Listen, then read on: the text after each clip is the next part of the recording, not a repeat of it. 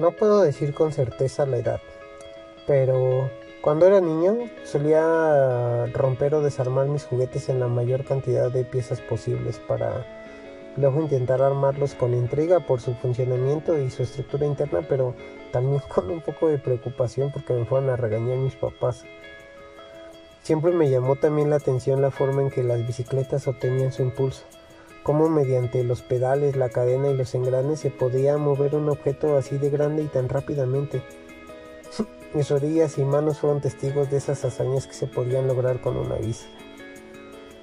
Disfrutaba mucho de lanzar piedras al río y era entretenido ver cómo según el tamaño de la piedra era el tamaño de las ondas que se propagaban y me gustaba aventar varias al mismo tiempo y ver cómo chocaban sus ondas. Otro de mis pasatiempos era jugar con, pelotas de goma, hacerlas rebotar lo más alto posible y tratar de adivinar después de cuántos rebotes iban a detener. O desarmar carritos de esos de cuerda que hacías para atrás, soltabas y se iban solos. Recuerdo también jugar mucho con las lupas. Me, gustaban mucho las lupas, ver los insectos, letras chiquitas. Es más, quien no agarró la lupa, la puso al sol y enfocó la luz en una hoja de papel para quemarla. Eso me impresionaba, me parecía magia pura. A mayor escala me asombraban fenómenos como la formación de las nubes y su morfología. Incluso hoy me parecen de las cosas más bellas que ofrece la naturaleza y que a veces damos por hecho, pero voltea hacia arriba, observa las nubes y, es impresionante. Pero bueno, espero poder hacer un podcast hablando solamente de nubes. Por supuesto que la lluvia y especialmente el granizo me, divertía mucho. Sentía que era nieve real y pensar en cómo se formaban eh, era una duda que siempre estaba ahí pero los relámpagos, los relámpagos eran impresionantes. El hecho de ver primero cómo caía el rayo, cerrar los ojos y, esperar el estruendo, me daba mucho miedo, pero era increíble. Tengo la fabulosa suerte de contar con una madre que consciente o inconscientemente alimentó mi hambre de conocimiento. Me llevaba a museos con cierta frecuencia. Yo, me acuerdo que los primeros de, de los que tengo memoria fueron el Museo de Historia Natural y el Museo Tecnológico, que están ahí en la Ciudad de México, a un lado de la extinta feria de Chapultepec. Más adelante también me llevó al de Antropología, al Museo del Niño. Jefa, si me escuchas, no sabes cómo me emocionan estos recuerdos. Pero, en fin, en menor o mayor proporción, Así fue para muchos y muchas de nosotros el primer acercamiento a la física.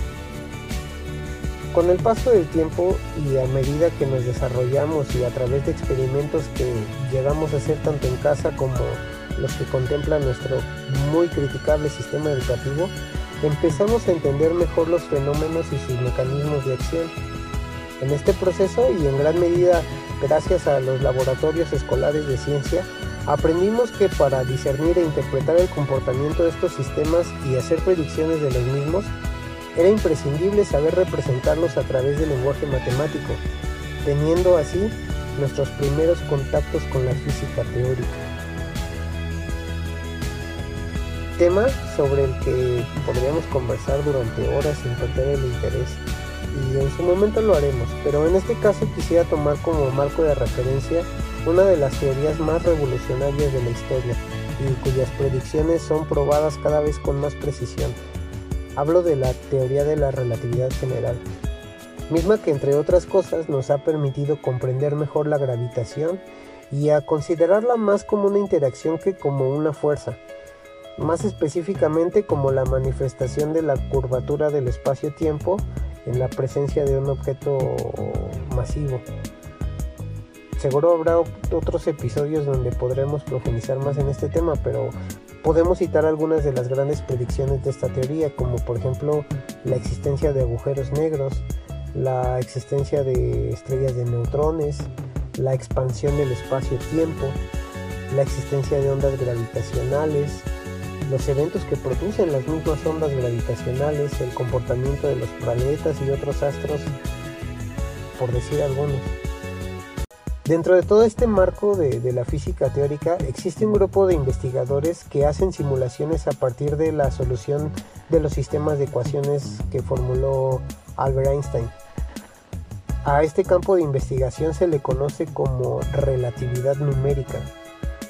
Este extraordinario campo de estudio hace simulaciones de gran relevancia para la astrofísica y su contribución de hecho es cada vez más trascendental. Algunas de estas simulaciones, por ejemplo, o las más famosas son la colisión de agujeros negros o de estrellas de neutrones, que lo ideal sería decir fusión. A esta última la conocemos también como kilonova y sus animaciones son increíbles. Puedes buscar en internet los videos y, son verdaderamente asombrosos. Toda esta información resultante de las simulaciones al final se utiliza para calibrar los interferómetros que se encargan de la detección de ondas gravitacionales, que por cierto, el proceso de esto es súper complejo y valdría la pena que, profundicemos en ello y trataremos de hacerlo más adelante. El punto es que al calibrar estos detectores se les da mayor sensibilidad para que así puedan filtrar de mejor forma las señales recibidas. Y justo este es el escenario donde nuestro rockstar invitado de este episodio hace gala de su talento. Con una larga trayectoria a nivel internacional y trabajos de gran relevancia para la comunidad científica, como son esos en relatividad numérica o sus predicciones de estrellas de bosones hipotéticas, su evolución, la formación de estrellas de neutrones supermasivas, ondas gravitacionales, agujeros negros y por supuesto su conocido modelo de un motor de curvatura que, si bien fue uno de sus primeros trabajos, marcó un hito en su campo y ha sido de gran influencia en la ciencia ficción. Nuestro gran invitado, como seguramente ya leyeron en el título, es el doctor Miguel Alcubierre, quien por cierto recientemente publicó un bellísimo libro llamado Surfear el espacio-tiempo. Así que, sin más preámbulos, los dejo con el episodio. Ojalá que lo disfruten.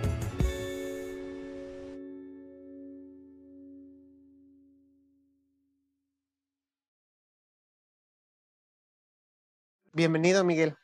Muchas gracias, muchas gracias por la invitación. Mucho gusto estar aquí.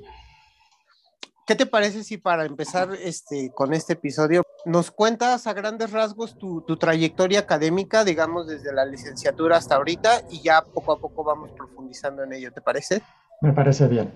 Bueno, pues les cuento, desde la licenciatura hice la, licenciatura en la Facultad de Ciencias de la, de la UNAM, aquí en Ciudad de México, a, este, a partir de 1982, que fue el año en que entré a la licenciatura. Terminé la licenciatura en el año 1988 eh, hice una tesis para, para, concluirla, este, me la dirigieron los, los, doctores Ana María Cheto y Luis de la Peña, era una tesis sobre mecánica cuántica y sobre todo una cosa que se llama la electrodinámica este, estocástica, que es una interpretación realista de la mecánica cuántica, entonces me dediqué a eso. Y posteriormente entré también a, a estudiar la maestría, también en la, en la UNAM, eh, en la Facultad de Ciencias de la UNAM, entre el 88 y el 90. Pero ya en esa época me fui moviendo y ya mi interés en la mecánica cuántica, que no quiere decir que no me interese, me interesa, pero como que disminuyó y me, apasioné por otra área de la física que es la relatividad general. Empecé a aprender más detalles de relatividad general. Tomé un curso muy bonito con el doctor Eduardo Nahmad, que es también un investigador en la UNAM. Y este, ya entonces me gustó mucho el tema y decidí que era ese el tema en el que quería yo especializarme y hacer un doctorado. Entonces terminé la maestría en el año 1990 y conseguí una beca para irme a hacer estudios de doctorado al extranjero. Entonces me fui al, Reino Unido, a, la ciudad de Cardiff, que es la capital del país de Gales, en el Reino Unido. Y, este, y ahí me fui a hacer un doctorado con el profesor Bernard Schutz, que para la gente que haya estudiado relatividad general, uno de los libros de texto más comunes, más utilizados a nivel internacional es el libro de texto de Bernard Schutz de Introducción a la Relatividad. Entonces él fue mi asesor de doctorado y estando en el doctorado me dediqué sobre todo a hacer simulaciones numéricas de sistemas gravitacionales. Yo siempre desde, desde muy joven me interesaba la computación. Yo aprendí a programar cuando estaba todavía en la preparatoria, estoy hablando de 1979, 1980, que aprendí a programar inicialmente en BASIC, este lenguaje de programación que todavía existe, se llama BASIC. Este, posteriormente tomé cursos de Fortran en la, en, la universidad. En algún momento pues, aprendí Pascal y un poquito de C, pero en realidad me quedé con Fortran y sigo trabajando a la fecha con Fortran.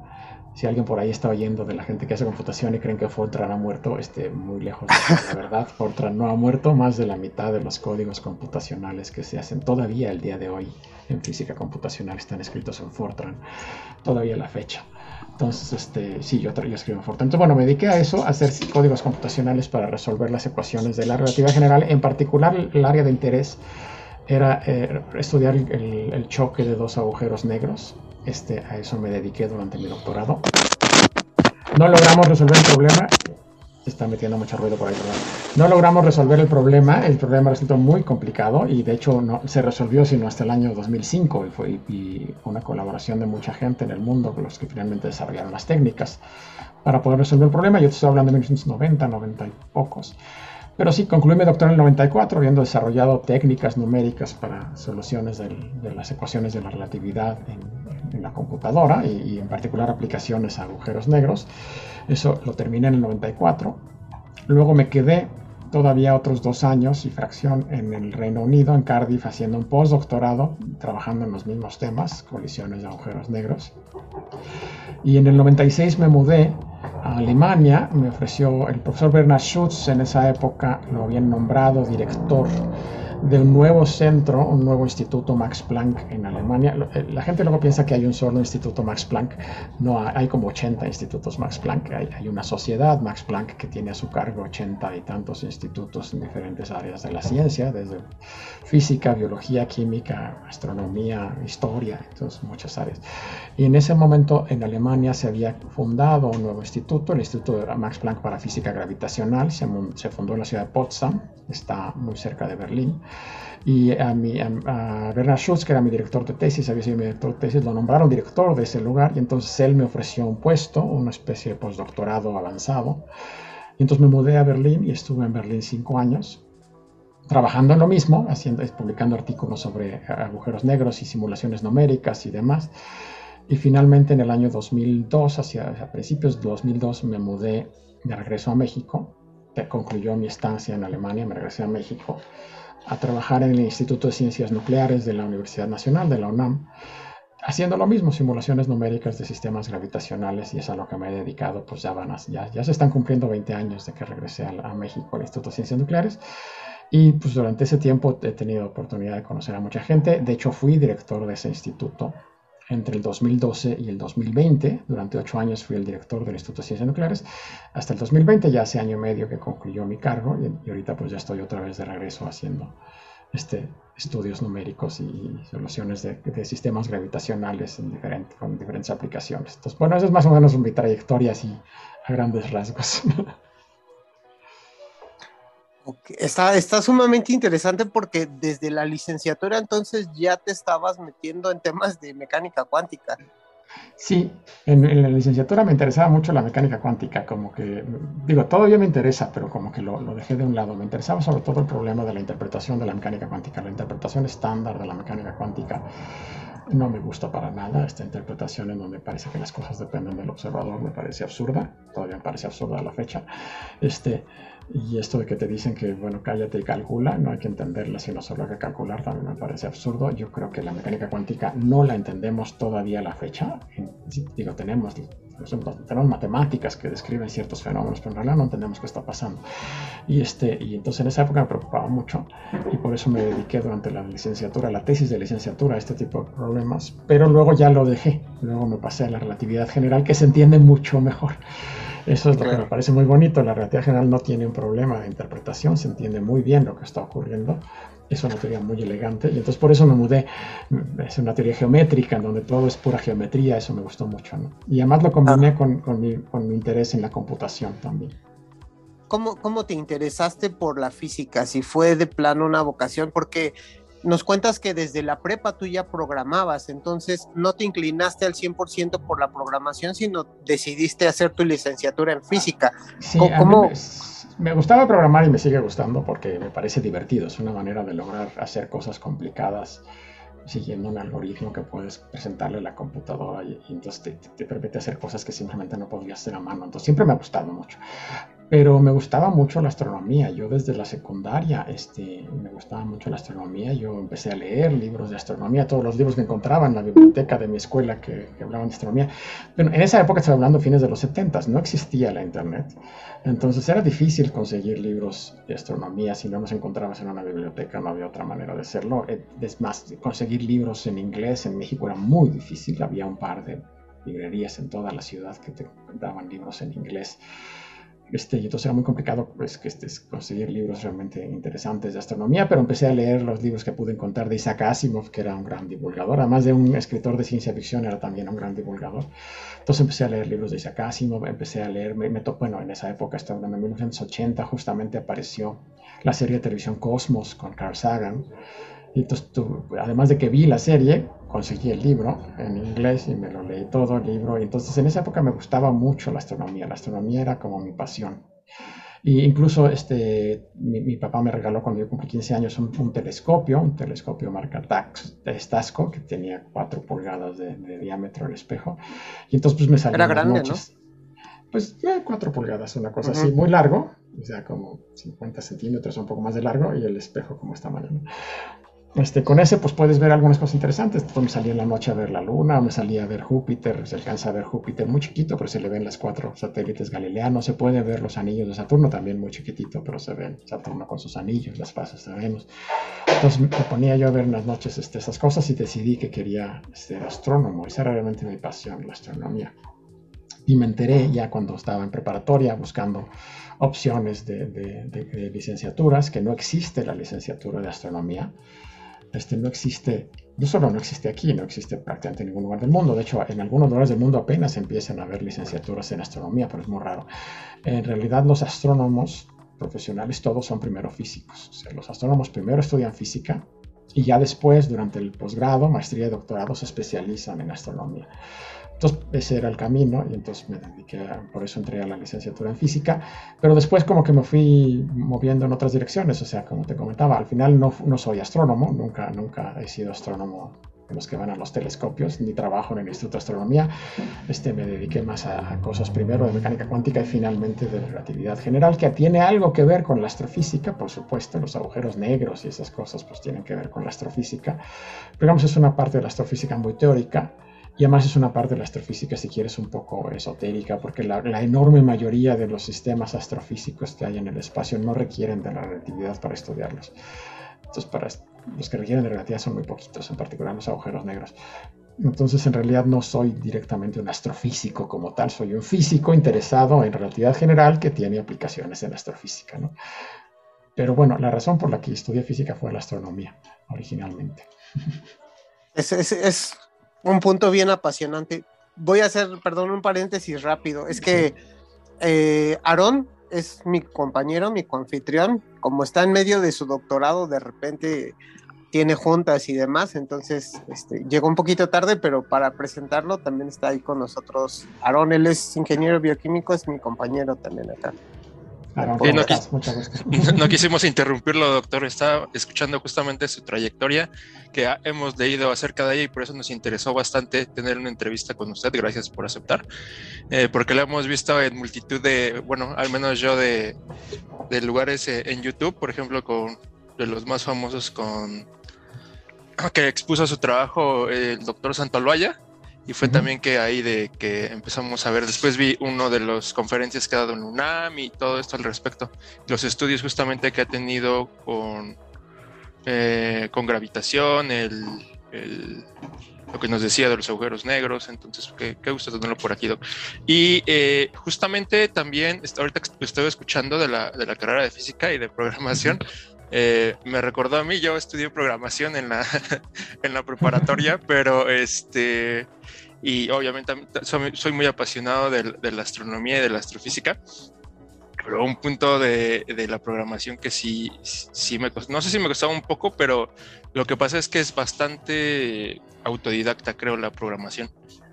De muchas maneras sí, yo soy autodidacta y yo casi, o sea, yo sí tomé un curso de Fortran introductorio cuando estaba iniciando la carrera, pero hasta ahí, todo lo demás lo he aprendido yo solo. Digo, hay gente que estudia computación y entonces en ese caso no es autodidacta, los grandes expertos en computación estudiaron la carrera de computación, ¿no? Y entonces ahí saben muchas más cosas. pero los que programamos, sobre todo los, los, los que hacemos programación científica, físicos o químicos, este, casi siempre somos autodidactas, ¿no? La gente que estudió computación, los dejamos que ellos manejen los sistemas de cómputo de las instituciones, pero a la hora de hacer programación científica, casi siempre somos científicos autodidactas que aprendimos a programar pues, por nuestro lado, ¿no? Ahorita que también estaba mencionado acerca de sus estudios de que se interesó de mecánica cuántica en, sus inicios, eh, me hizo preguntarme justamente eh, con respecto también a lo que menciona de la relatividad general es la conjunción que se puede dar de ella en el estudio de los agujeros negros. Eh, porque justamente, bueno, creo que en física teórica algunos expertos manejan que si de alguna manera fuera posible en una utopía cósmica de poder estar en la singularidad del, agujero negro, de poder pues eh, determinar las ecuaciones que pudieran formar finalmente la conjunción entre la mecánica cuántica y la relatividad general. Sí, hay mucha gente trabajando en eso. Yo no trabajo en eso. Yo no hago gravitación cuántica para nada. Hago gravitación completamente clásica, agujeros negros, este, ondas gravitacionales, colapso gravitacional. Pero sí, la gente que trabaja en gravitación cuántica, este, el problema de la singularidad en el centro de los agujeros negros, que la singularidad quiere decir que en el centro del agujero negro la gravedad se vuelve infinita y la curvatura del espacio-tiempo se vuelve infinita. Y básicamente cuando aparecen infinitos en una teoría física, más bien la teoría te está diciendo que algo está mal, ¿no? La teoría ahí no funciona. Entonces sí, todo, la esperanza de todo el mundo es que cuando tengamos una teoría cuántica de la gravitación entendamos realmente qué pasa en la singularidad y que no sean curvaturas infinitas, sino simplemente sean curvaturas muy grandes, de alguna manera moduladas por efectos cuánticos. Este, y es un área de, estudio muy, muy importante. Mucha gente está trabajando en eso. Miles de científicos a nivel mundial trabajan en esa área y, llevan, trabajando en eso desde los 50 del siglo pasado. O sea, llevan 70 años trabajando en la, la búsqueda de una teoría cuántica de la gravitación, pero no, no se ha logrado. No, no tenemos hoy en día una teoría cuántica de la gravedad que sea consistente matemáticamente y que tenga predicciones que pudieran este, contrastarse en el laboratorio o con observaciones astronómicas. Eso no existe. Hay propuestas, hay mucha, y la gente ha trabajado décadas en estas propuestas. Y algunas no estamos seguros si todavía si, están bien o mal, y llevan décadas trabajando en ellas y ni siquiera podemos decir si están bien o mal, porque no hay, no hay predicciones que puedan contrastarse contra el experimento. Una, una, una área, por ejemplo, la, la, teoría de cuerdas, la gente que de cuerdas están buscando una manera de, de cuantizar la gravedad utilizando teoría de cuerdas no lo han logrado del todo, es una teoría muy compleja, te digo, es muy interesante matemáticamente, pero de ahí a que tenga aplicaciones en la realidad física no nos queda claro todavía, 40 años después de que han empezado con eso. Y hay otras propuestas, hay una que sería teoría cuántica de lazos, que aunque suena parecido, gravitación cuántica de lazos, no tiene nada que ver con la teoría de cuerdas, es otra manera de ver el problema totalmente diferente. Sí, yo le digo de lazos, pero bucles es lo mismo, gravitación cuántica de lazos o de bucles. Pero esa es otra cosa, esa es una manera de, cuantizar la geometría directamente. Mientras que teoría de cuerdas es una cosa diferente que parte de pensar que las partículas elementales a nivel fundamental son unas cuerditas a, nivel microscópico. Yo no soy experto en ninguna de las dos áreas, o sea, yo, yo no me dedico a eso, pero sí es un área desde luego muy interesante y hay miles de personas trabajando en eso y ojalá den fruto en algún momento, pero la verdad llevan décadas, ha sido un problema enormemente complejo. El mismísimo Hawking me parece que trabajó en un tiempo también en eso, ¿no? En, como trabajaba en, sí, trabajaba en esas áreas, le interesaban la gravitación cuántica y trabajaba más bien como en la, en la unión entre la parte clásica y la cuántica, lo llamamos la aproximación semiclásica.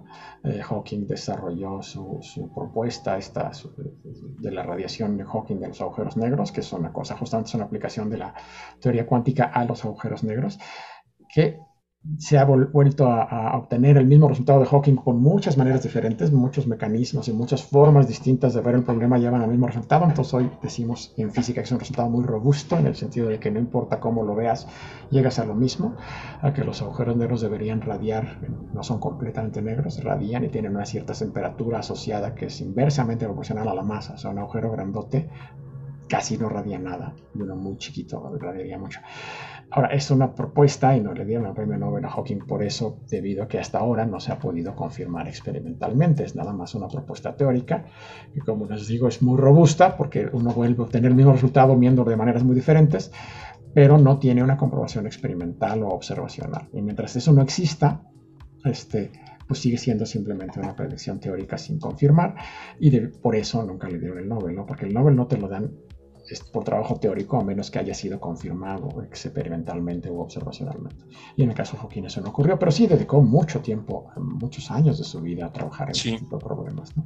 Hay otras personas que trabajan en eso, este, Abay Roger Penrose, mucha gente muy famosa, ¿no? Witten, muchos físicos muy famosos que están trabajando en diferentes aspectos de la gravedad cuántica. Pero te digo, yo no, yo no trabajo en gravedad cuántica. Me resulta muy interesante que, y a lo mejor tú me puedes corregir si me equivoco, pero como físico teórico, a diferencia de astronomía, porque yo hemos tenido ya aquí en el podcast varios astrónomos, principalmente chilenos, que se hace mucha astronomía ya. Este, cuando uno es astrónomo, nos, nos, han contado cómo estudian, se especializan en áreas, ¿no? En galaxias este, luminosas, en galaxias infrarrojas, en sistemas de X tipo, pero cuando eres un físico teórico, tienes la capacidad de meterte en diferentes temas porque trabajas puramente con los números, ¿no? Te metes en cosmología, te metes en cuántica, te metes como en... Puedes, puedes estudiar en principio sí, pero no es fácil, porque uno también se especializa. O sea, yo, yo me especialicé en, en, general y agujeros negros, entonces, y, además en simulaciones numéricas. Entonces, para mí brincar ahorita de regreso a hacer problemas de mecánica cuántica sería complicado, porque no es que no sepa la mecánica cuántica de la carrera, pues la sé, la puedo repasar, pero la, la gente ha trabajado en los últimos 40 años no lo sé, porque pues, no he estado atento, ¿no? Pues no es fácil brincar de un tema, aunque sea teórico, no es fácil brincar de un tema a uno muy diferente. Se pueden brincar en temas similares. Yo podría más o menos, sin, mucha dificultad, empezar a trabajar en temas de cosmología, porque la cosmología es una aplicación de la relatividad general. Entonces, sin una dificultad. Pero también no soy experto en cosmología, entonces lo primero que tendría que hacer si quisiera hacer eso es ponerme a leer los artículos que la gente ha publicado en los últimos 20 años, ¿no? para tener una idea de qué es lo que están haciendo hoy en día, más allá de simplemente oír una, una charla en congreso. Entonces no es fácil incluso para un teórico brincar de un tema a otro, este, porque te especializas mucho, este, te vuelves un experto en un área muy pequeña en realidad, ¿no? Entonces, este, incluso en esa área, pues hay mucho trabajo, o sea, lo que yo hago, que es relatividad numérica, en todo el planeta tal vez haya 200 o 300 personas trabajando en este tipo de temas, y ya, pero aún así, 200 o 300 personas, te estás hablando de docenas o más de artículos todos los años publicados en distintos temas, entonces tampoco es posible leerlos todos, ¿no? Lees los que van más cercanos a tu área este, de interés. ¿Por qué no partimos a, porque nos des una, digo, a lo mejor muy breve explicación de qué es, qué es la relatividad numérica? Porque probablemente en el colectivo eh, conocemos muy de forma general la relatividad general y, que existe la relatividad especial, pero este término de relatividad numérica probablemente no todos lo tienen en, mente, ¿no? Es, es, justo lo que comentaba. La relatividad general es una teoría de la gravedad, es nuestra teoría moderna de la gravedad, es esta teoría que nos dice que la gravedad es una distorsión, una curvatura del espacio y del tiempo. Decimos que el espacio-tiempo se curva, que la masa curva el espacio-tiempo, la Tierra curva el espacio-tiempo a su alrededor, el Sol también, y eso hace que la Luna, por ejemplo, devuelva alrededor de la Tierra porque se encuentra en un espacio-tiempo curvo. Entonces, esta, esta, idea es una idea muy sencilla, muy, muy geométrica, muy bonita, pero en, en, la práctica hay, hay unas ecuaciones, las llamamos las ecuaciones de campo de Einstein, no, no me refiero a E igual a mc al cuadrado, nadie le dice eso a la ecuación de Einstein. Las ecuaciones de Einstein son las ecuaciones que, que gobiernan la curvatura del espacio-tiempo, las que me relacionan, por un lado, la, la, distribución de materia y de energía, y por otro lado, la curvatura de la geometría, la curvatura del espacio-tiempo que producen. Son unas ecuaciones muy complicadas, se llaman las ecuaciones de campo. Es un conjunto de 10 ecuaciones para los que sepan matemáticas, es un conjunto de 10 ecuaciones diferenciales en cuatro dimensiones, acopladas entre sí, no lineales, muy feas, con, eh. literalmente, con, miles de términos y no es una exageración. Si uno las escribe, nadie las escribe así, pero si uno abre todas las sumas que están indicadas en esas ecuaciones y le dice a matemática o a Maple, un programa de computación, que ponga todos los términos explícitamente, son como 3.000 términos. Entonces son ecuaciones como con 3.000 términos. Son, son ecuaciones muy, muy, muy complicadas. Son tan complicadas que el mismo Einstein cuando las derivó por primera vez y las propuso en 1916, fines de 1915, principios del 16, él estaba seguro que nunca nadie iba a encontrar una solución, lo que llamamos una solución analítica, una solución como esta formulita resuelve aquello, ¿no? Que eso no iba a ser posible, ¿no? Entonces se dedicó a, buscar soluciones aproximadas, fue su primera aproximación, fue buscar soluciones aproximadas. Estaba equivocado, sí hay soluciones exactas, soluciones analíticas, hay libros hoy en día enteros, así de gruesos, de soluciones exactas de las ecuaciones de, de Einstein, libros de 500 páginas o más, pero este de esas soluciones muy poquitas tienen aplicaciones astrofísicas. La mayoría son simplemente soluciones matemáticas abstractas que no necesariamente quieren decir nada interesante. Las soluciones que tienen aplicaciones astrofísicas solo las podemos contar con los dedos de la mano de estas soluciones exactas porque son muy difíciles de encontrar. Entonces, para encontrar soluciones exactas, hacemos lo que el típico chiste de la vaca esférica, no sé si lo han oído. sí, que, el matemático este, dice el esférico. No, es más bien un físico. Tienen un problema de, una vaca que no da leche y por algún problema, ah, por alguna razón extraña, en lugar de ir con un biólogo o un veterinario, van con un físico. Y entonces el físico se va a trabajar, regresa una semana después y le dice, ya encontré la solución a tu problema, pero solo funciona si las vacas son esféricas y están en el vacío. Este, y entonces así hacemos los físicos. Es, es, un chiste porque cuando resolvemos ecuaciones muy complicadas las simplificamos y las simplificamos diciendo es un sistema esférico la Tierra, aproximamos la Tierra como una esfera perfecta, que no es, pero la aproximamos como una esfera perfecta. Asumimos que está en medio del vacío, que no hay ninguna otra complicación, que es estática, entonces así podemos resolver las ecuaciones. Y así, cuando las ecuaciones son muy complicadas, las resolvemos en casos muy sencillos. Pero cuando quieres una situación más complicada, por ejemplo, quieres dos estrellas que chocan, pues ahí cuál esférico y cuál vacío y cuál nada, son dos estrellas que chocan, es una cosa terriblemente compleja. Ahí simplemente es imposible encontrar soluciones exactas con lápiz y papel a las ecuaciones de, estas de Einstein que, que, gobiernan la curvatura del espacio-tiempo, entonces no se puede. Todo lo que hacemos son aproximaciones en la computadora, hacemos programas de computadora para que la computadora resuelva estas ecuaciones usando métodos numéricos. Los métodos numéricos es que en lugar de escupirte una formulita que diga esta fórmula es la solución, pues te da una bola de te da números y números y tablas de números diciendo aquí vale tanto y allá vale tanto y allá vale tanto tu, tu, variable. ¿no? Es, es, lo mismo que se hace en otras áreas de la física. Por ejemplo, cuando la gente estudia las ecuaciones de la dinámica de los fluidos, hidrodinámica como le decimos, por ejemplo, para diseñar aviones, la gente cuando diseña nuevos aviones tiene que resolver las ecuaciones de cómo se mueve el aire alrededor de las alas para saber si esa ala que diseñaste le va a funcionar al avión o el avión se va a caer o si a lo mejor va a lograr que consuma menos gasolina el avión porque la, ala está muy bien diseñada.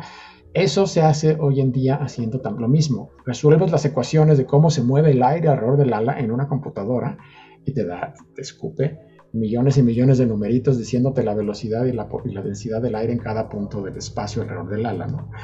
Este no te da una fórmula, te da numeritos miles y miles y miles de numeritos. Es lo mismo que hacemos en relatividad. Cuando las ecuaciones son muy complicadas, no las resuelves a mano, las resuelves numéricamente en una computadora.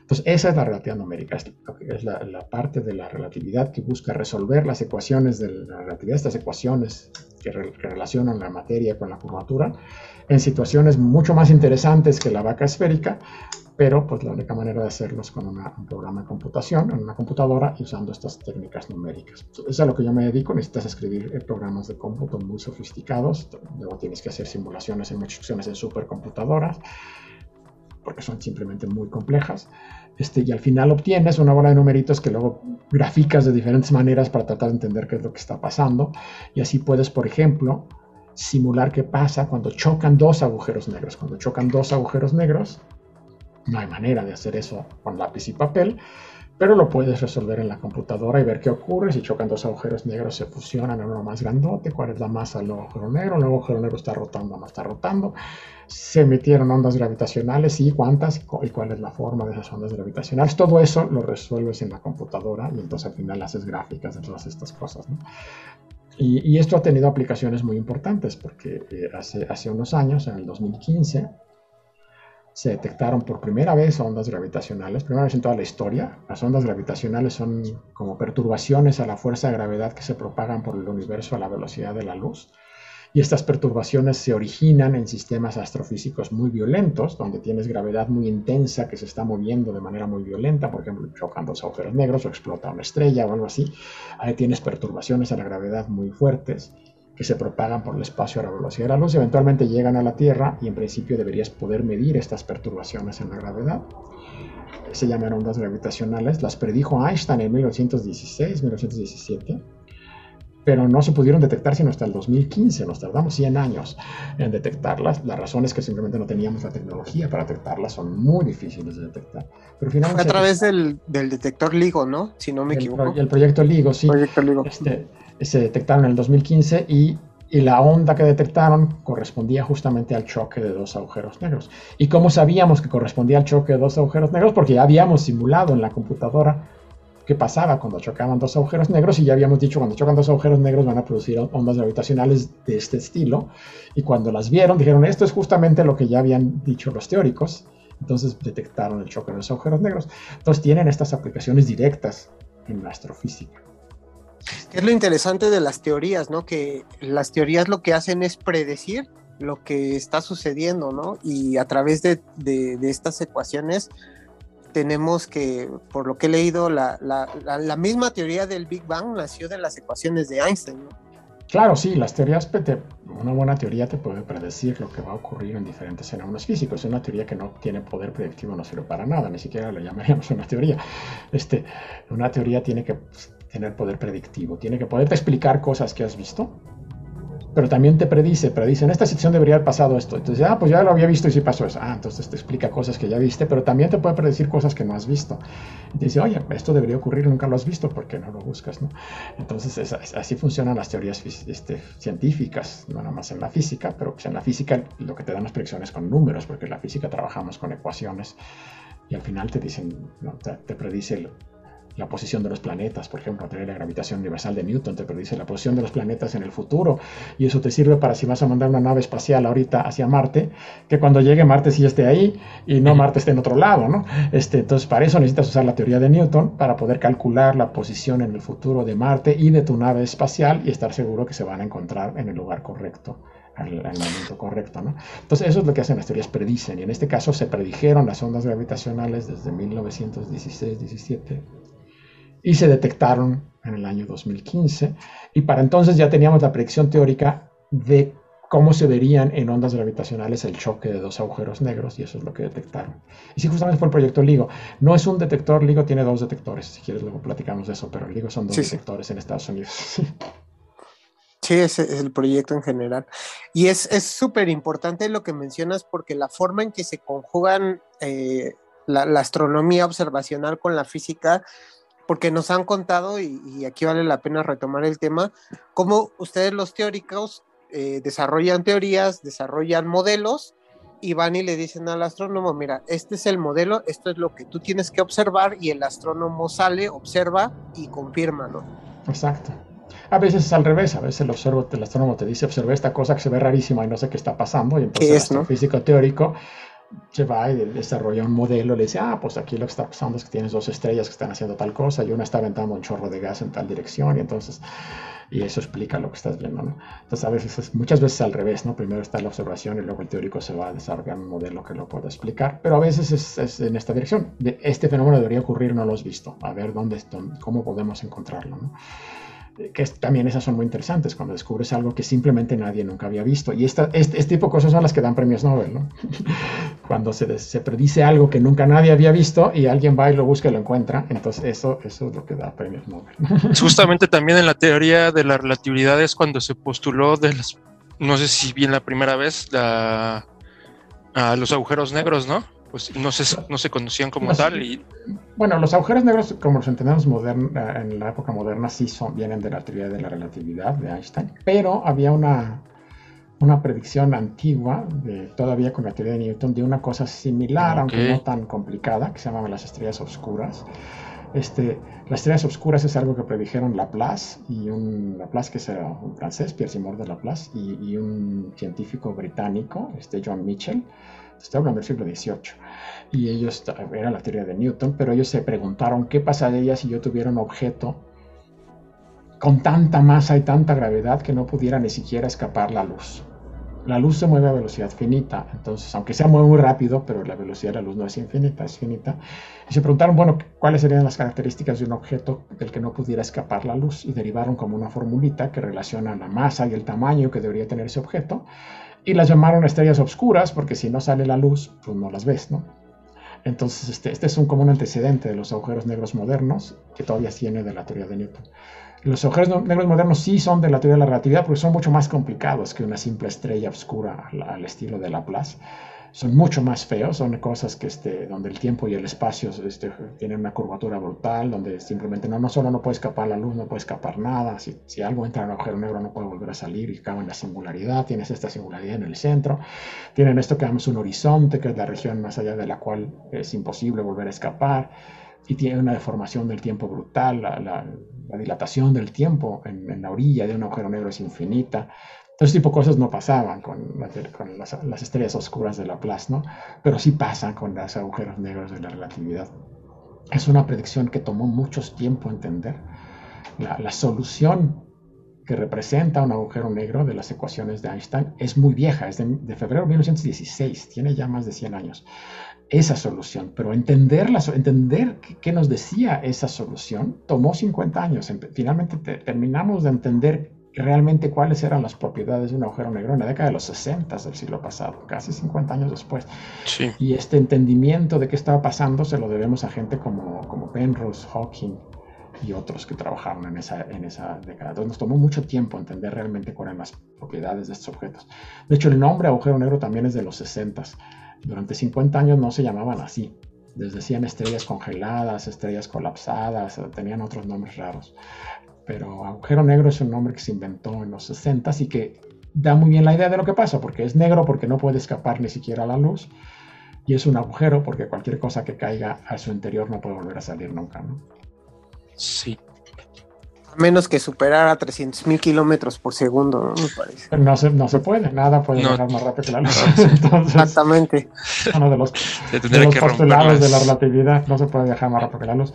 Este, y es un hecho empírico, además, lo, lo, vemos, ¿no? lo confirmamos todo el tiempo en los laboratorios y en los aceleradores de partículas. Tengo una pregunta, este, de cierta manera, que, que conjetura todo eso, y es, bueno, una duda que a mí se me estableció a raíz, pues, justamente de todos los trabajos que nos han llevado hasta esta, en, el campo y que nos han llevado hasta este conocimiento. Eh, ¿Cree usted que se necesitaría, por ejemplo, porque lo he escuchado, que naciera otro Einstein para poder llegar a la resolución? ¿No cree que ya el tema es tan complicado que simplemente una sola persona, aún con ese genio, es incapaz de resolver? Yo, creo que más bien va por el segundo lado. Gente tan brillante y tan genial como Einstein, seguramente hay varios por ahí trabajando en física hoy en día, pero la física se ha vuelto tan compleja a lo largo del siglo XX y ahorita que ya es muy difícil, yo lo veo casi imposible que llegue una persona solitaria y cambie todo nuestro concepto de la física. Simplemente es demasiado complicado.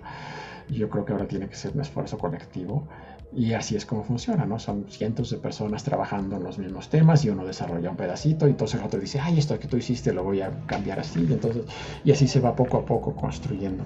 Seguramente en algún momento alguien va a encontrar el elemento crucial que nos estaba faltando en muchas de nuestras teorías modernas. Pues sí, ni modo que lo encuentren 40 personas, lo va a encontrar al final alguien pero no va a ser como, como era con Einstein, de que llega y, ah, cambié todo y tengo una nueva No, no va a ser así, va a ser como que alguien encontró que, ay, este cálculo que estabas aquí lo estábamos haciendo mal, si le cambiamos acá y ahora todo funciona. Eso seguramente ocurrirá. Y sí, en ese momento será un individuo y ese individuo a lo mejor sacará el Nobel. Digo, ha pasado, ¿no? Pero no creo que ocurra como ocurría en el pasado, en el que sea un, genio aislado prácticamente de los demás que pueda revolucionar la física. Eso lo veo muy difícil porque se ha vuelto muy complicado. Las matemáticas son muy complejas, hay mucha gente trabajando en esto. Hay miles de personas. O sea, cuando, cuando Einstein revolucionó la física, los, gran, los físicos teóricos importantes en el planeta, yo creo que no llegaban a 100 en todo el planeta en esa época. Entonces, eh, eh, había ya simplemente no había suficiente gente como para trabajar todas las posibilidades. ¿no? Hoy somos decenas de miles, entonces este, cualquier idea que se te ocurra, lo más probable es que ya se le ocurrió a alguien antes. O sea, se vuelve complicado al revés. Es muy difícil que se te ocurra una idea que no se le ha ocurrido a nadie, porque somos decenas de miles de personas pensando en los mismos problemas. Entonces, casi cualquier cosa que se te ocurra a alguien ya se le ocurrió. Hoy se han explorado cientos de miles de avenidas diferentes para tratar de encontrar problemas. O sea, entonces es muy difícil, yo creo que sea un genio solitario, pero sí, al final algún individuo dará una contribución importante y por eso pues seguramente seguirán ganando premios, ¿no? Los premios Nobel siguen ocurriendo por gente que trabajó en un área muy específica y logró hacer desarrollos importantes, ¿no? Y tiene que ver, me imagino, también con el contexto de la época, ¿no? Einstein no existía eh, en números nada de lo que él postuló, sin embargo, y con, con, tantas bases, pues uno tiene que irse por otros lados a, a, investigar y también creo con las áreas de interés de cada persona, ¿no? Porque sí, que queda claro que mentes brillantes hay muchas. Y como bien lo dices, el, el Nobel no necesariamente se lo llevó quien hizo todo el trabajo, sino a lo mejor quien le puso el punto final, ¿no? Quien puso la cereza del pastel.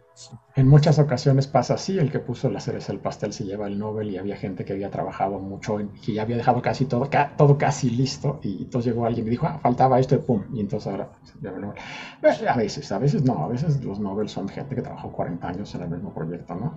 Este, los Nobel que se han obtenido recientemente en la área de cosmología, por ejemplo, en este es gente que se dedicó durante décadas a desarrollar. De hecho, se lo acaban de otorgar a Penrose, ¿no? Hace como Penrose se lo dieron apenas recientemente, se lo dieron hace, hace dos años, me parece, sí, eh, por, sus contribuciones al estudio de los agujeros negros que vienen de, la década de los 60. Y la razón es que otra vez los agujeros negros eran un concepto teórico que no tenía realmente una comprobación observacional de que realmente existieran los agujeros negros, no había mucha polémica, hay mucha discusión sobre si estos objetos realmente existían allá afuera en el espacio. Esa polémica y esa discusión se fue acabando con el tiempo, las evidencias son cada vez más fuertes de que sí existen y finalmente ya el Comité Nobel decidió reconocer que sí, la evidencia de que existen es, hoy en día es tan contundente que ya podían darle el premio Nobel a alguien que había trabajado en eso desde hace 50 años, ¿no? Este, se lo dieron a Penrose, si hubiera estado vivo Hawking en una de esas se lo dan a Hawking también, por el estudio de los agujeros negros en sí, no por la radiación de Hawking, eso seguramente no se lo porque esa no está comprobada, pero por el hecho de que los agujeros negros existen, y, este, eso sí, se, probablemente se lo hubieran dado a Hawking, pero se lo dieron a Penrose y se lo dieron a otras dos personas por una cosa mucho más específica el mismo año, que fue el estudio del agujero negro que está en el centro de nuestra galaxia. En el centro de nuestra galaxia todo parece indicar que hay un agujero negro que tiene 4 millones de veces la masa del Sol y que afecta el movimiento de las estrellas que están cerca y entonces con eso se estudia. Y el estudio de este agujero negro que se llama Sagitario Estrella, de este, de este, este, agujero negro Sagitario Estrella, se viene haciendo desde hace 30 años, pero se ha ido haciendo más y más sofisticado con el tiempo y hoy en día ya no hay ninguna duda y entonces le dieron el premio Nobel a personas que se habían dedicado a estudiar eso pues, desde ya más de 20 años. Sí, es súper interesante y cómo de ahí se derivan también otros estudios, porque hablar de agujeros negros seguramente estarás de acuerdo, es un tema súper complejo, los tipos de agujeros negros, las, los tamaños, eh, las confirmaciones sobre los mismos tamaños, ¿no? Me parece que los más difíciles de detectar, por ejemplo, son los, los de tamaño estelar. Este, pues son chiquitos y como son, bueno, son chiquitos porque tienen masas de, de decenas de veces la masa del Sol, pero eso es chiquito a la escala de las astrofísicas y entonces verlos es muy difícil porque no emiten luz, son oscuros. Entonces detectarlos es muy difícil. Detectar un agujero negro que está solito ahí sin hacer nada es prácticamente imposible. No emiten luz. Cuando detectas agujeros negros es porque ves su efecto sobre otras cosas que les quedan cerca. Por ejemplo, un agujero negro y una estrella que están cerca, pues ves que la estrella está perdiendo masa, que la masa está cayendo en una espiral hacia algún lado y entonces dices es un agujero negro o, cómo afecta el movimiento de cosas cercanas, o si hay gas que está cayendo en el agujero negro, cuando está cayendo al agujero negro, antes de caer, la fricción hace que se caliente mucho y entonces emite hasta rayos X, y entonces ves los rayos X del gas, no del agujero negro, entonces infieres que hay un agujero negro. Pero es difícil, es difícil detectar agujeros negros. Los que están en el centro de las galaxias se han detectado más fácil porque casi siempre tienen mucha materia su alrededor que emite rayos X hasta, y, grandes chorros de, gas que salen disparados de esa materia que está alrededor. Y eso se ve en muchas galaxias, entonces puedes inferir que hay agujeros negros ahí gigantescos. Pero son los monstruos, los monstruos. O incluso lo que nos comentaban la vez pasada, ¿no? Con los lentes gravitacionales. Con lentes gravitacionales se pueden detectar agujeros negros, pero es mucho más complicado. Este, este, detectar agujeros negros con lentes, gravitacionales más bien detectas grandes concentraciones de materia, se utilizan para mapear la, distribución de materia en cúmulos galácticos, por ejemplo. Entonces ves que un cúmulo galáctico afecta la luz de galaxias que están todavía mucho más lejos y ves cómo la deforma y con eso determinas la masa del cúmulo. Usar lentes gravitacionales para detectar agujeros negros es difícil, es una cosa que más bien se llama microlensing, o sea, el, el microlentes gravitacionales, y es más bien estar viendo miles y miles de estrellas allá afuera y de que de pura casualidad un agujero negro pasa enfrente de una de esas estrellas y entonces la luz de la estrella como que cambia y ves cómo se, se, deforma. Entonces, ah, pasó un agujero negro. Pero eso es como tratar de detectar dónde, están, dónde está pasando una mosca, fijándote en una bola de focos, ¿no? Y de repente pasa enfrente, de pura casualidad, pasa la mosca enfrente de un foco y ves que el foco baja un poco de intensidad.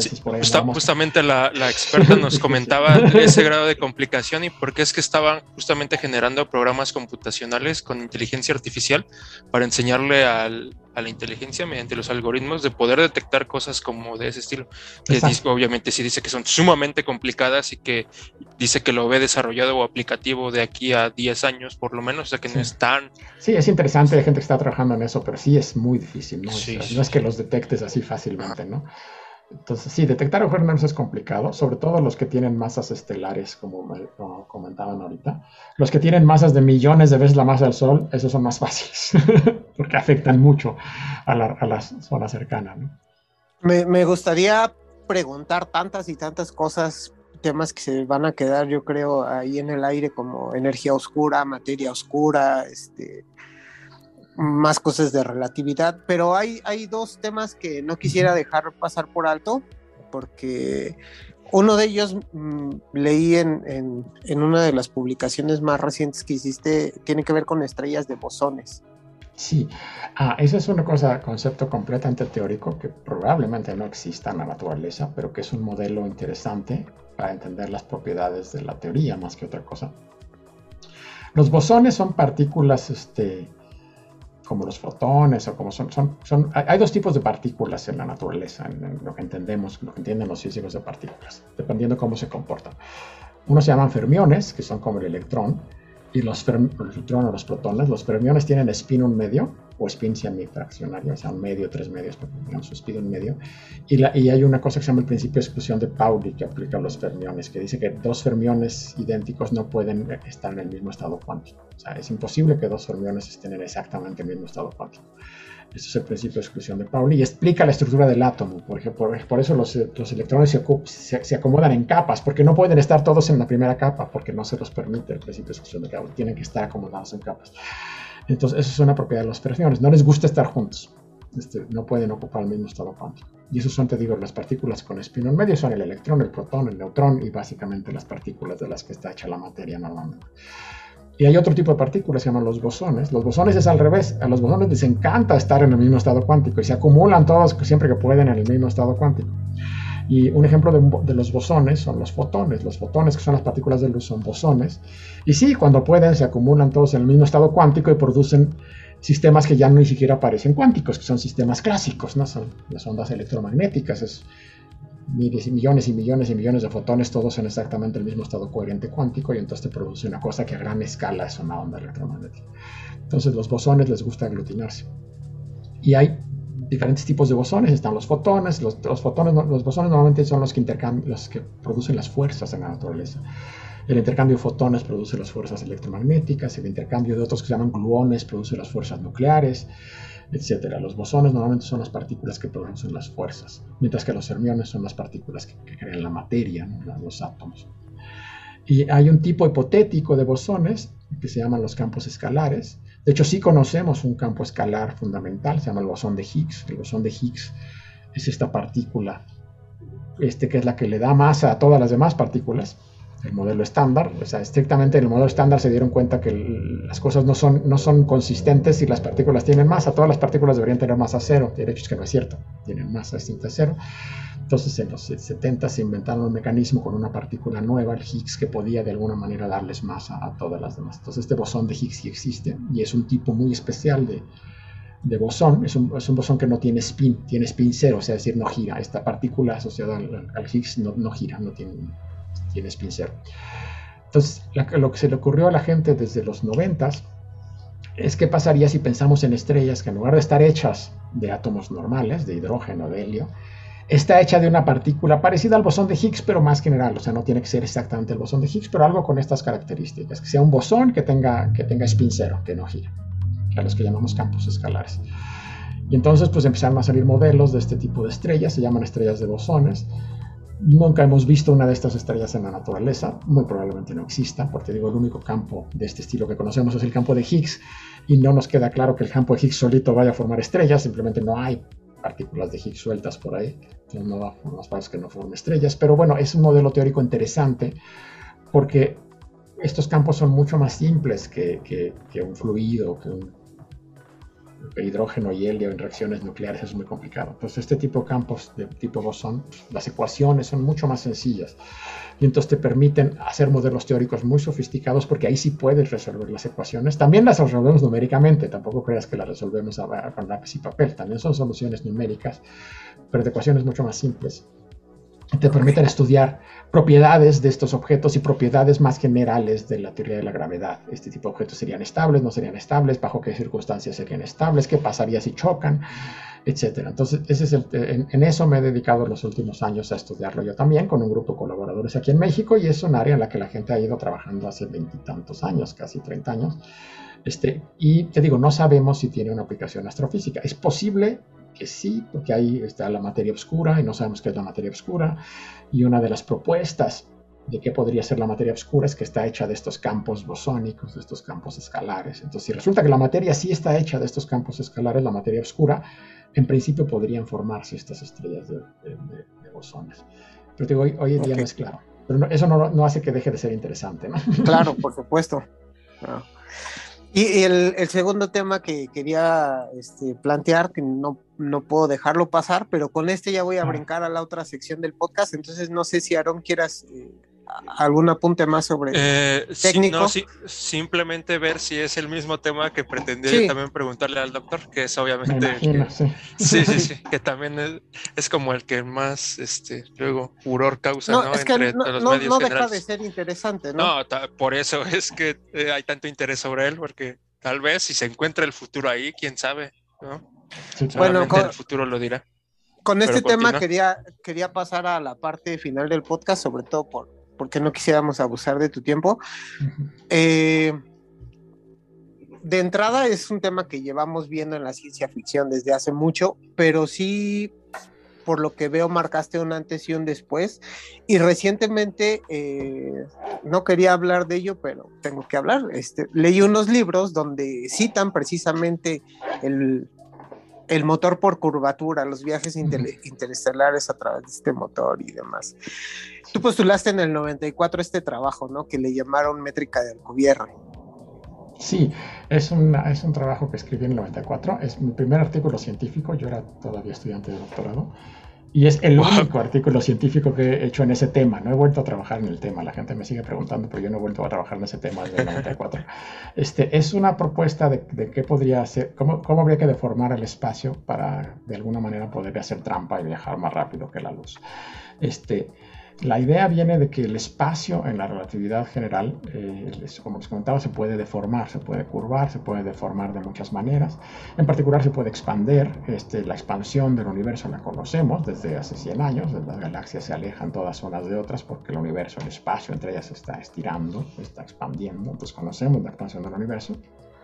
De la misma manera que conocemos la expansión del universo, en principio el universo también podría contraerse. No se está contrayendo hoy en día, pero nada impide que pudiera contraerse en un futuro muy, muy, muy lejano el espacio. Entonces es una de las posibilidades. El espacio se puede expandir, se puede contraer. Este, pues la idea que se me ocurrió este, en ese momento fue, ¿qué tal si en lugar de pensar en una expansión del espacio a esta escala gigantesca de todo el universo, ¿por qué no pensamos en una expansión del espacio en una región muy chiquita, pero que sea una expansión muy violenta? Entonces me ocurrió qué pasaría si yo expando el espacio violentamente entre, las, entre mi espalda y la, y la pared de atrás.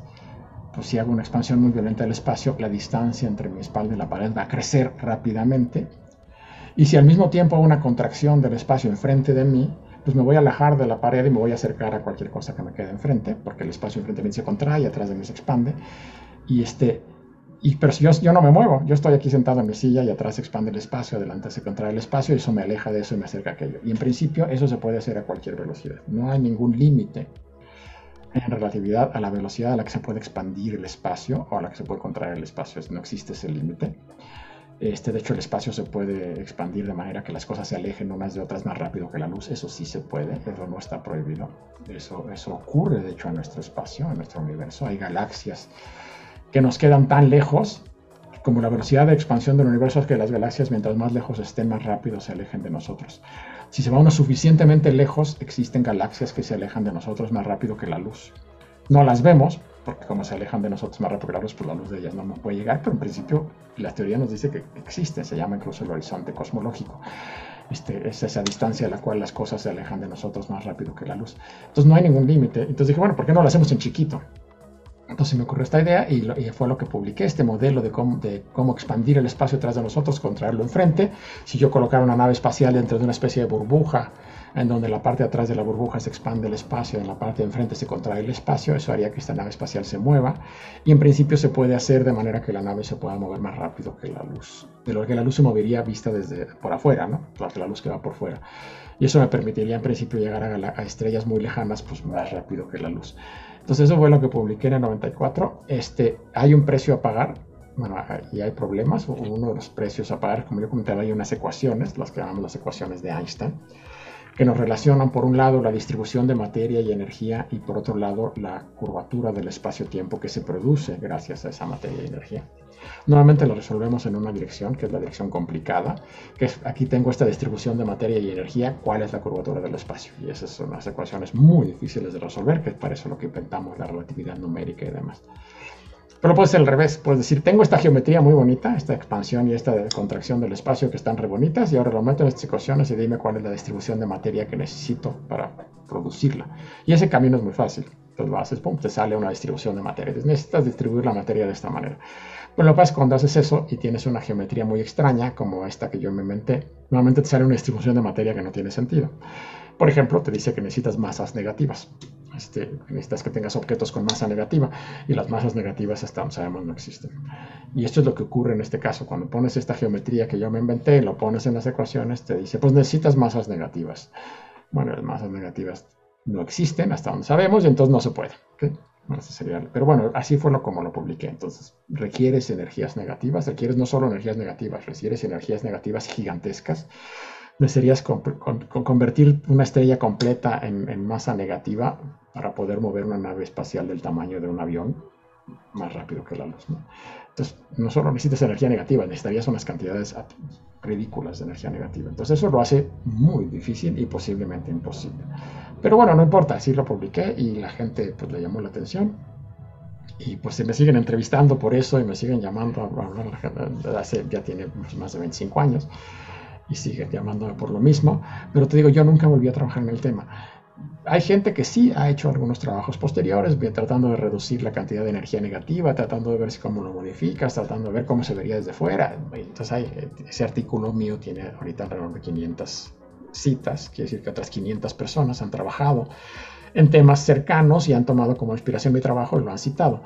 Pero pues yo no he vuelto a trabajar en el tema. Pero sí, te digo, es lo que me llaman, lo que más me preguntan muchas veces todavía.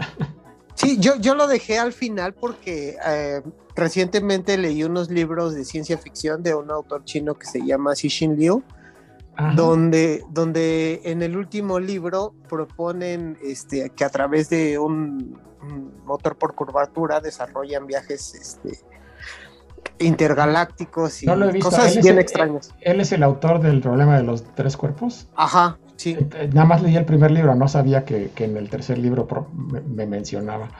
¿Qué te pareció? el primer libro me gustó, me gustó, aunque sí me pareció un poco enredado de repente, pero, pero sí me gustó. Este, pero no he leído las, las continuaciones, me quedé con el primero tiene, tiene mucha física y el, el último divagan mucho en, en, temas de dimensiones, este, en temas de cambiar la física al modo de reducir la velocidad de la luz y por lo tanto generar un, una especie de burbuja en la que nos podemos proteger del universo. Está bien extraño todo lo que propone, pero si te pareció interesante el primero, sin duda los demás este, te parecerían muy interesantes. los voy a tratar de leer entonces.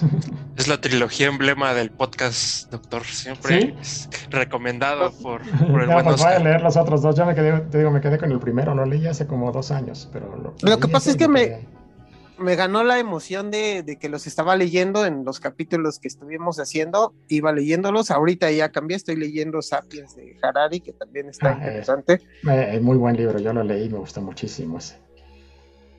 Todavía me falta, pero, pero creo que el punto de vista crítico y, filosófico que toma sobre varios temas está... Sí. Él es un historiador, Harari, entonces este, como nos presenta un poco una interpretación de la historia, es muy bonito, a mí me gusta mucho ese libro. Sí. A propósito, me gustaría preguntarte, ¿qué tipo de lectura es la que más eh, disfrutas? El ciencia ficción. Yo digo, leo, he leído un poco de todo, ¿no? Desde autores latinoamericanos hasta Shakespeare, hasta muchas cosas, ¿no? Pero este, y hasta misterio, Agatha Christie, pero me gusta sobre todo la, ciencia ficción, es lo que más leo. Este, y ahorita justo el libro que estoy leyendo es un libro de ciencia ficción, ese, ese es mi, Pero en general, dentro de la ciencia ficción, lo que más me gusta es lo que se llama en inglés space opera, ópera espacial que son estas eh, aventuras de grandes civilizaciones que, se mueven por toda la galaxia o por lo menos por regiones grandes de la galaxia, tienen colonias en muchos sistemas solares. E-, ese, ese tipo de ciencia ficción es la que más me gusta. La ciencia ficción más, este, sí, Space Opera. La ciencia ficción más distópica de que dentro del futuro la Tierra ya todo está horrible y todos nos hemos muerto, esa no me gusta, esa no la leo no, no, me parece aburrida y muy pesimista y no me gusta. Entonces yo soy más del revés, me gusta la ciencia ficción optimista que dice, ah, en mil años vamos a estar ocupando 500 sistemas solares y vamos a movernos de aquí para allá. Este, esa, esa me gusta, me gusta por ejemplo mucho Asimov, la trilogía de la fundación, me gusta mucho, me gusta mucho Dunas, este, pero esos los leí hace mucho tiempo. Sí, pero sí, ese es el tipo de ciencia ficción que me sigue gustando. Es como inspirador, ¿no?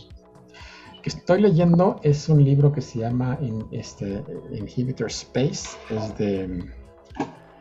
ahorita se me olvidó la Alistair Reynolds. El autor es Alistair Reynolds. Ok.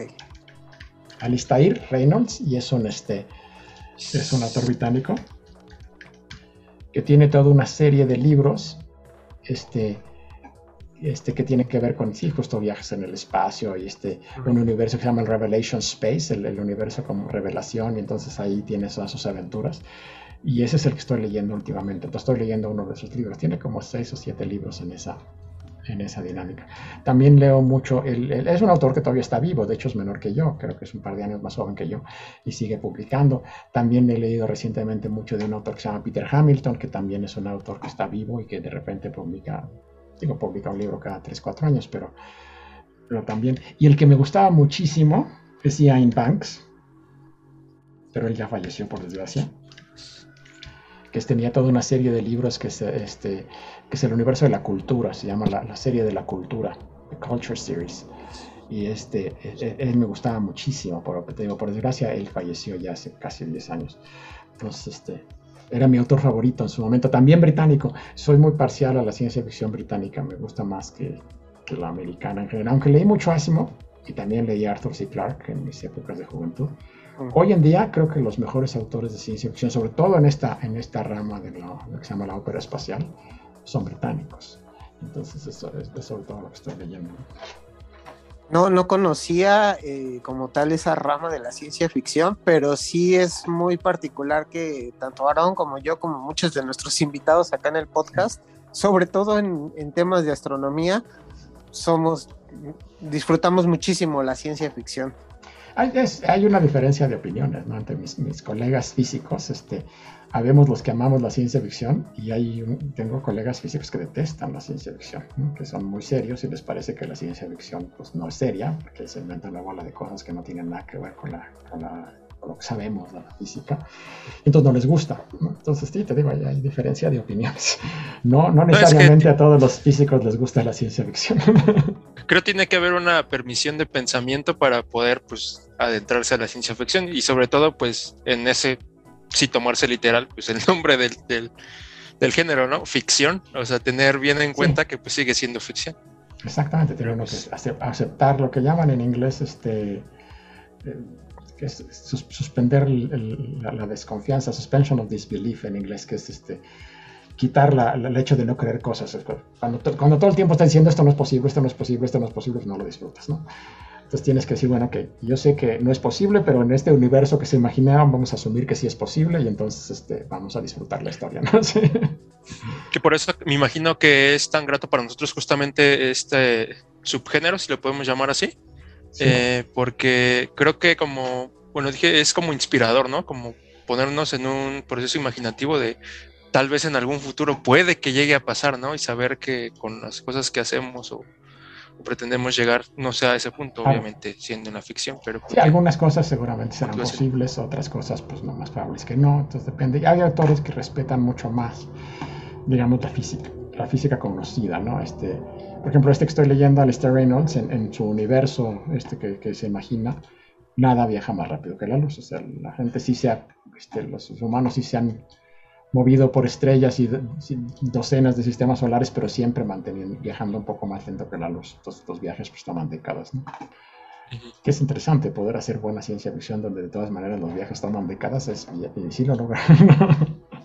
qué bueno, qué buenas recomendaciones. Por eso, por eso me gustó, por eso me gustó tanto el de Xixin Liu, porque mantienen esa idea de que nada puede viajar más rápido que la luz y se ajustan a ese principio básico aunque divagan en temas de desarrollo de comunicación a través de ondas gravitacionales y eh, las dimensionalidades, se apegan mucho a, la, cuerdas porque ya ve que cuerdas dice que hay nueve dimensiones este, espaciales y una temporal y este libro se apega muchísimo a, cuerdas pero es no deja de ser sorprendente la ciencia ficción y las ideas que, puede generar, ¿no? Porque también a partir de, de, ese entretenimiento, porque puede no dejar de ser entretenimiento, te abre la puerta a, preguntarte una cantidad de cosas impresionante y, leer sobre eso, ¿no? ¿Qué tanto puede ser esto real?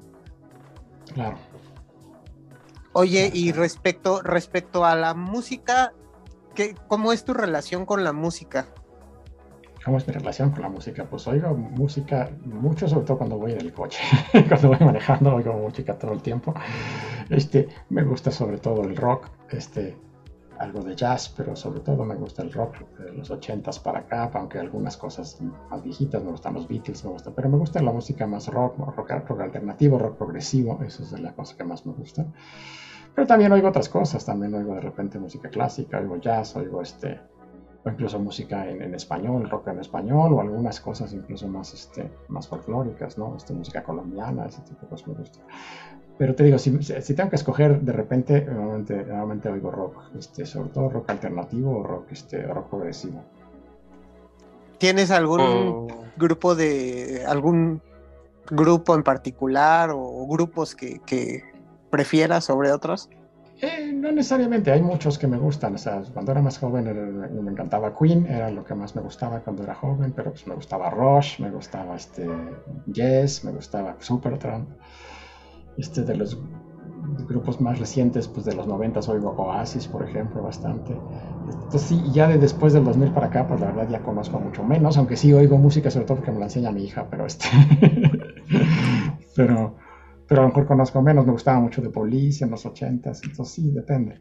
Ahorita que mencionó el término de Space Opera, no pude dejar de recordar un grupo que de hecho adopta el género que se llama Space, eh, Space Rock y, ah, es, y es Muse, no sé si lo ha llegado a escuchar. He oído algo de Muse, pero sí, ahorita no me acuerdo exactamente sí he oído algo de Muse. sobre todo en sus inicios, justamente era donde marcaba sobre ese género de rock espacial y rock ópera, en el que todo el, fondo musical justamente ah, hace alusión a como pues estar en el espacio, cosas de esas, pero sobre todo por lo que más relevancia obtuvo este grupo fue por la mezcla tan tan buena que hizo entre el rock y la música clásica, que nunca habían hecho una conjunción tan, tan buena como la que lograron ellos y luego dándole, dotándole de esta como magia espacial. Hay unas canciones que de verdad te logran transportar o podrían ser muy bien soundtracks de canciones de ciencia ficción. Inclusive hay una ah, canción que se llama Space Dementia y pues el mismo nombre lo, lo dice, ¿no? La voy a buscar porque sí he oído algo de Muse. Por ejemplo, lo que no me gusta es el rap y el hip hop. Eso sí no me ah. gusta nada. No los aguanto. el medio tiempo no lo pudo ver el del Super Bowl. Nunca veo el Super Bowl, no, no, no, veo deportes, no, no, no me gusta ver deportes. Entonces no oh, Super Bowl. Yo soy de los que dicen, no, está el Super Bowl, apaga la tele. Yo también. Cosas más mortales. No deja, no deja de parecer interesante y siempre lo, preguntamos por lo mismo, no deja de ser interesante el punto de vista de un científico respecto a los conceptos espirituales y religiosos. Eh, ¿tú, ¿tú, tienes alguna inclinación religiosa? Porque sé que como creencia, pues definitivamente no como científico, pero, pero ¿tienes alguna inclinación religiosa o espiritual? No, no, ninguna, no. Soy, soy completamente ateo. Este, fui digo, sí fui educado como católico cuando era joven, pero lo dejé este, y hoy, hoy, hoy me considero completamente ateo. No tengo ninguna creencia religiosa, ni espiritual. De hecho, la palabra espiritualidad no me, cae gorda, no me gusta. No, no, siempre trae una carga religiosa. Entonces, cuando la gente dice soy muy espiritual, está diciendo soy muy religiosa. De alguna manera no creerá en una religión establecida, pero ese es otra vez creer en cosas sobrenaturales. Yo no creo absolutamente nada sobrenatural. No me considero espiritual ni creo que sea una virtud ser espiritual. Creo que desde mi punto de vista más bien es algo que es irracional. Entonces no, no me considero una persona espiritual ni me interesa ser una persona espiritual. Para nada soy una persona racional. Este, soy un científico, este, creo en explicaciones racionales. Creo que entender el universo se puede entender de manera racional. No veo necesidad de ningún lado para ninguna cosa sobrenatural. Este, entonces sí, no, no tengo ninguna inclinación religiosa. Te digo, sí me educaron, este, mi mamá es muy religiosa y me educó como católico cuando era yo joven, pero pues lo dejé ya hace mucho tiempo, desde que tenía yo 20 años o por ahí. Sí, eh, lo entiendo y, siempre hacemos esa pregunta porque nos encontramos con diferentes tipos de respuesta, ¿no? Desde, desde la consideración de que como constructo social, pues cada quien puede hacer lo que quiere y demás, hasta, hasta las ideas más agnósticas o ateas. En lo particular coincidimos con esas, pero no nos gusta, digo, más bien nos gusta siempre tener presentes todas las, las opiniones al respecto. De hecho, uno de mis libros favoritos de los últimos este, 15 años es el de Dawkins, el de Richard Dawkins, de The God Delusion, este, el, engaño, el engaño de Dios, en donde da muchos argumentos este, en contra de las religiones, en contra de la creencia de Dios y a favor de las, de las ideas ateas. Y de hecho, perdón, me están tocando el timbre. Y de hecho es un libro que me gustó mucho porque eh, yo todavía hasta antes de leer ese libro, aunque sí era ateo, tendía a no decirlo y este, a no decirle a la gente soy ateo porque no se ofendían. ¿Cómo es posible que seas ateo? Y a partir de leer ese libro dije, no, ¿por qué? Este, en ese libro te dice, ¿por qué los ateos nos tenemos que quedar callados? Si la gente religiosa siempre te está diciendo en qué cree, ¿por qué los ateos tenemos que quedarnos callados? este, y, los, porque no se vayan a ofender, este, y no, o sea, si, si, ellos tienen derecho a decir lo que creen, nosotros también tenemos derecho a decir en lo que no creemos. Y entonces, este, a partir de ese libro como que cambió mi postura este, ante, ante el ateísmo y entonces me volví un poco militante, ¿no? Un poco de decir, porque sea, ya al revés, ya no tolero que la gente trate de imponer sus ideas religiosas y que ellos sean los que se ofenden cuando uno les dice que uno no cree en eso. ¿Por qué? O sea, algo, algo así como yo al, escuchar al escuchar reggaetón, de que la sociedad quiere imponerte un género o algo, o en este caso un ideal o algo así. Ser fiel ante las convicciones que uno tiene creo que habla más de la autenticidad de alguien que simplemente querer dejar de, no caerle bien a las personas o de conciliar con toda la sociedad. Exacto, por supuesto, sí. Coincidimos completamente en ese estilo de, pensar, creo. Eh, iba a preguntar algo al respecto de eso. Ah, no, allá. Ah, me, generó curiosidad justamente que dice que el concepto de, espiritualidad pues lo asocia completamente con el de religión, ¿no? No sé si alguna vez llegó a, leer algo de Carl Sagan que escribió acerca de eso. Leí, mucho Carl Sagan de joven y Carl Sagan, yo lo admiro mucho en muchas cosas, excepto en eso. en el concepto de espiritualidad que manejaba. Eh, eh, en su concepto de espiritualidad y su relación con las religiones. Eh, él, creo que se pasaba de, respetuoso con las religiones. exageraba y siempre decía, bueno, todos son diferentes. Él decía que eran diferentes ministerios, que la ciencia no tendría por qué meterse con las religiones. Yo no estoy de acuerdo. este, entonces, esa parte de Carl Sagan no estuve nunca de acuerdo y ahora menos. Este, en todo lo demás lo admiro muchísimo. Creo que era un gran científico, era un gran comunicador de la ciencia es una persona que realmente yo, hasta soy científico en gran, medida gracias a los libros de Carl Sagan, este, pero sí, en esa, en, esa parte en la que mostraba yo creo que una, diferencia eh, eh, desde el punto de vista excesiva hacia el pensamiento religioso. Él no era religioso, él era ateo, pero, pero, pero era un ateo justamente pre-Dawkins, de antes de Dawkins, era un ateo de los que no se metían en el tema, no vaya a ser que se ofenda a la gente, mejor no hablemos del tema. Y, y, yo, y a partir de Dawkins y, otras personas, no nomás Dawkins es al revés, ahora, ¿por qué no tenemos que hablar del tema? O sea, que ya, ¿no? claro. creo, que, creo que, vino, eh, hay un cambio fuerte en esta postura con Dawkins a la que nunca llegó Sagan, ¿no? Este, pero, pero Sagan era ateo, Sagan, Sagan era claro que no era religioso, ¿no? Sí, tal cual, sí. Sí, solo que sí me, me recordó que él concebía un concepto de espiritualidad que despegaba de la, de la, religión, pero aún así sentía que sí tenía algo de espiritual, sobre todo el estudio de la ciencia, ¿no? Que le otorgaba eso. el estudio del cosmos. no, me gusta la palabra, todo el concepto de espiritualidad, para mí está asociado completamente a la religión, o si no, una religión específica a pensamiento mágico, y yo no creo en ah. pensamiento entonces no me gusta, no soy, no me considero una persona espiritual ni, tengo ningún interés en serlo. Aunque ve que también en su libro de Mundo y sus demonios, este, fue que expuso también todo esto del pensamiento mágico y la pseudociencia y todo eso. También ahí sí es cierto, ese, ese, fue un libro muy importante, yo creo, porque también muestra mucho lo que nos está pasando con la sociedad hoy en día, aunque lo escribió hace 25 años o más, pero pero eh, yo creo que muy, muy presente ¿no? hoy en día, de todos estos pensamientos anticientíficos que nos están inundando hoy en día. Desde sobre todo como... Sobre todo como dices, es el pensamiento mágico. Me gusta, digo, no he avanzado, voy como a, antes de la mitad del libro de este de Harari, pero me gusta también cómo plantea él este tipo de pensamiento de cómo se imponen las religiones o cómo se crean. Y hoy en día lo vemos no solo a nivel religioso, sino con el dinero, con las empresas, con cuestiones esotéricas que llegan y tomamos una idea y a partir de ahí empezamos a crear un, colectivo de pensamiento mágico y pues empieza a afectarnos en todos los sentidos, ¿no? Pues, Se convierte en un cáncer. Estamos rodeados de pseudociencia hoy en día y de, y de negacionismo científico, ¿no? Empezando por la pandemia y las antivacunas este, empezando por la gente que, que, niega la existencia del calentamiento global, que es un hecho. Que, el terraplanismo. no, ya ni digas, no sea peor tantito. Estamos eh, inmersos en una cultura muy anticientífica en la que, este, como decía, eso sí lo decía Asimov incluso en los 80 decía, donde hoy en día resulta que, que tu ignorancia es tan respetable como mi conocimiento y si no y si yo no respeto tu ignorancia entonces uh, soy horrible yo soy el intolerante.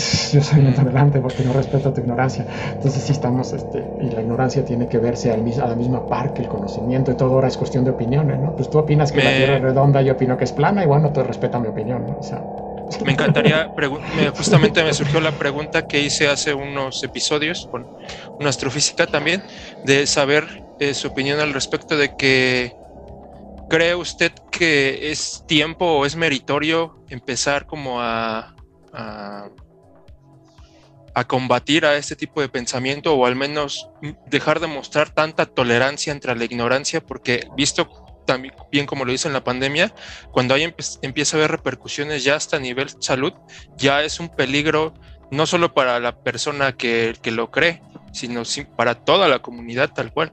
y he visto mucho en la sociedad que simplemente por tomar la premisa de voy a respetar tu punto de opinión o voy a respetar esto, eh, creo que ya empezamos a darle pie a que creen nuevos tipos de ideologías que no tienen ni pies ni cabeza y que pueden repercutir ya a nivel sociedad.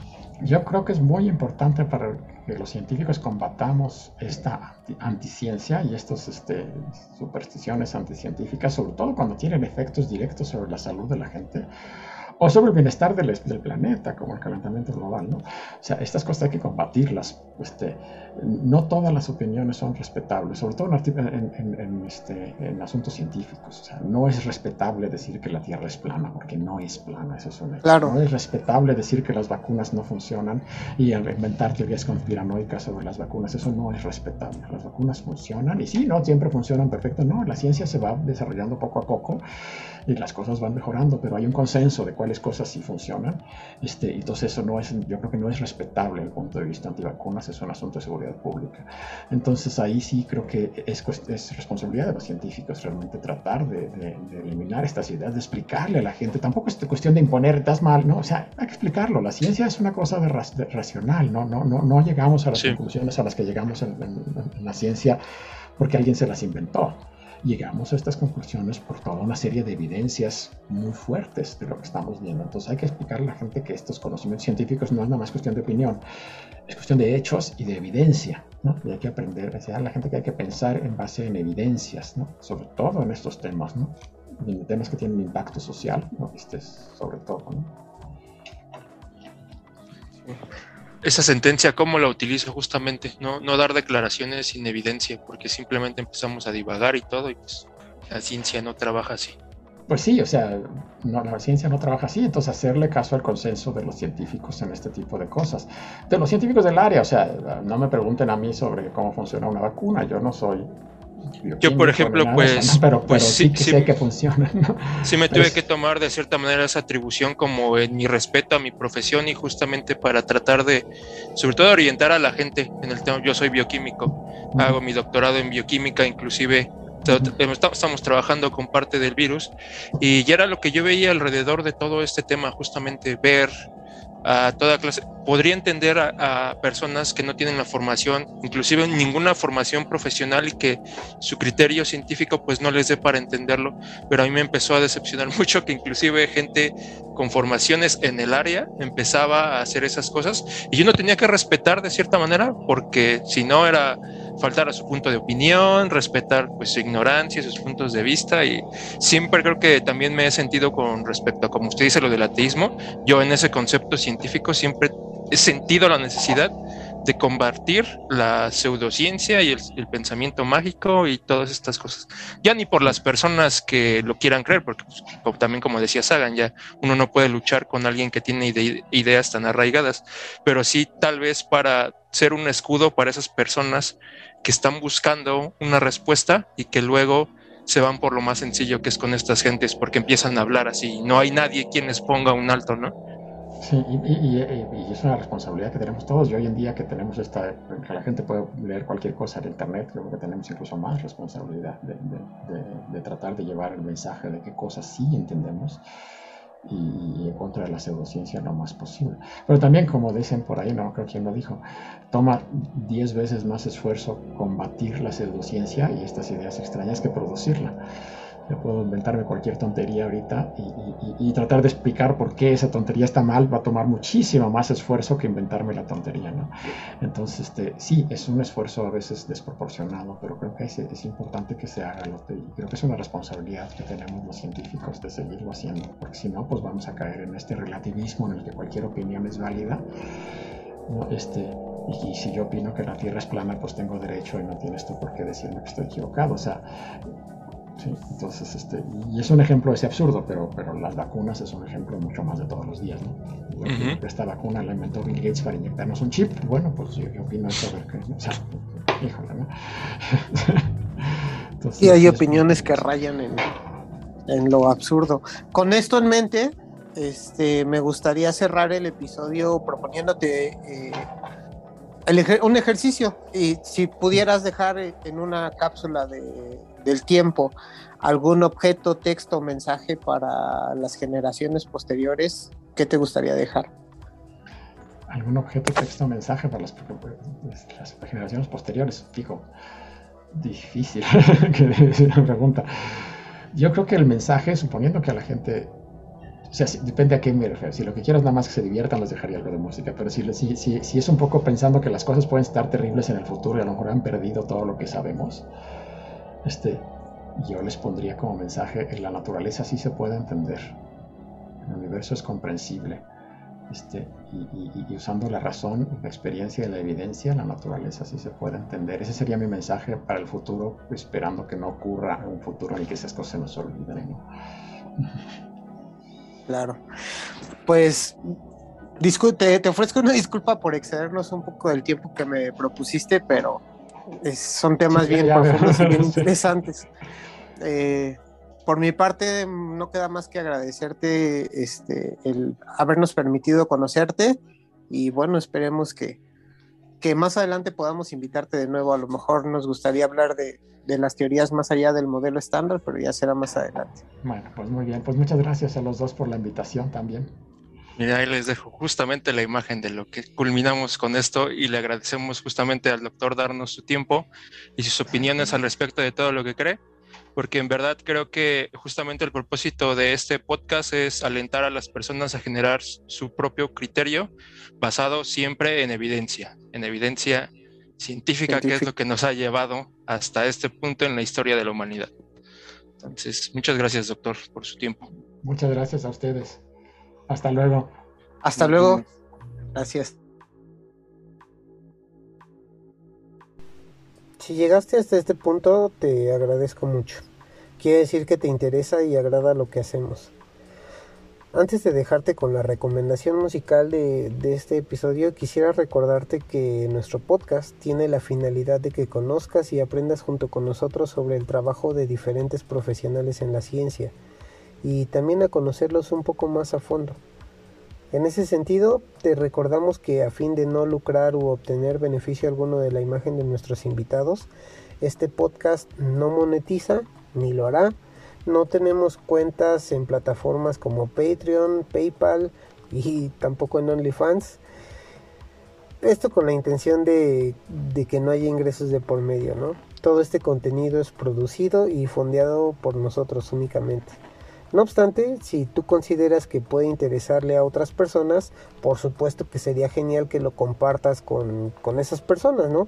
Pero aún más, si nos puedes escribir y dejarnos tus comentarios para para saber cómo nutrir este podcast, para tener una, interacción más directa.